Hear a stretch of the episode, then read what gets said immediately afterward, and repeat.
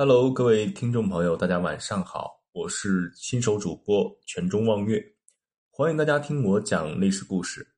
今天我们聊一聊三国时周瑜的儿子是谁，为什么没有名气呢？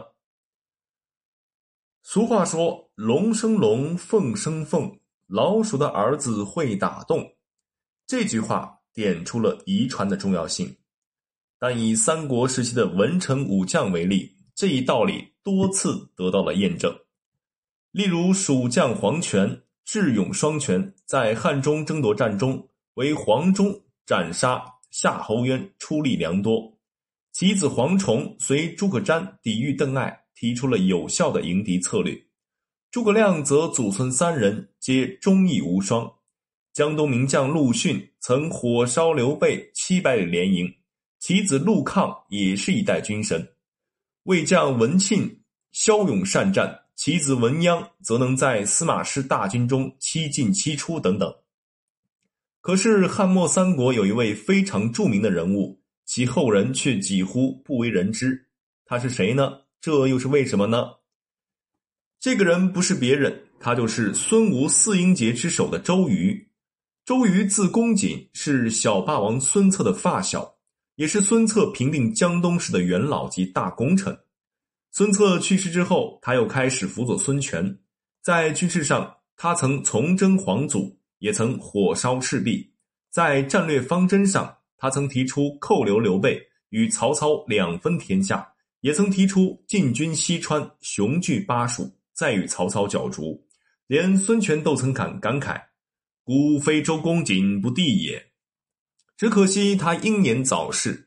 在准备攻打益州的时候，亡于巴丘，时年三十六岁。只是他不仅自己的结局令人唏嘘，其两个儿子的下场也让人难以接受。一人早夭，一人因罪被流放。按理说，周瑜是江东重臣，就算他早逝，其后人也应得到良好的照顾和教育才对。可《三国志·周瑜传》记载，瑜两男一女，女配太子登。南巡上公主，拜其都尉，有余封早卒。寻弟应出拜兴业都尉，妻以宗女，受兵千人，屯公安。黄龙元年封都乡侯，后以罪袭庐陵郡。他的后人为什么会有这样的结局呢？第一，周瑜没来得及教导。抛开早逝的周循不谈，单说周应，他之所以获罪，是因为孙权授予他精兵。赐给他爵位之后，他不但不思为国效力，反而倚仗自己的权势，沉迷酒色，不能自制。孙权数次警告也无济于事。这种情况一看便知是缺乏教育的问题。毕竟周瑜公元二百一十年便已去世，这个时候其长子周循也才八九岁的样子，周应的年龄则更小。再加上周瑜一直忙于战事，也没有时间教导子女，周应长歪并不意外。再加上周瑜、周循相继早逝之后，他便能为了周瑜一脉唯一的传人，不管是他的家庭，还是曾与他周瑜交好的人，都乐意惯着他。他做出一些荒诞的事情，可能性比较大。第二是周循和周应自己的原因。周循早逝，很可能是受周瑜遗传，或者本身存在什么疾病。他的早夭。任何人都只能唏嘘，却无可奈何。至于周应，则有自己不争气的缘故。毕竟兄弟二人同时丧父，周循有余风，他却成长成为这般模样。除了与缺乏与亲的教导有关，也有他自身的原因。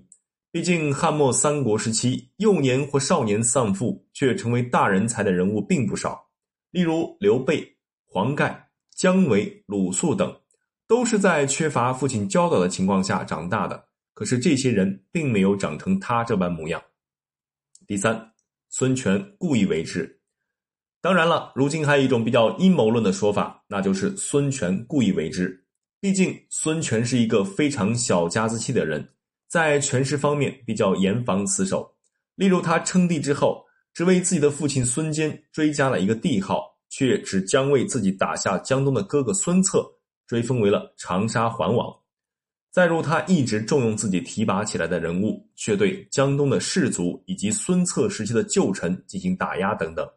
而周瑜出身名门，又是功劳不可抹杀的重臣，孙权忌惮他是难免的。毕竟周瑜不但出身好，功劳大，还是孙策的发小与连襟，他很可能害怕，如果自己一脉与孙策一脉争夺江东控制权的时候，周瑜一族对站在孙策后方的后人的一方，即使周瑜早夭，他也不放心，所以对有余风的周瑜长子周循下了毒手，对长歪了的周应进行了捧杀，甚至故意命人对其进行错误的诱导。仔细分析下来，这三种原因皆有可能，甚至三者皆而有之也说不定。只不过这些事情史料中没有详细的记载，已不可考。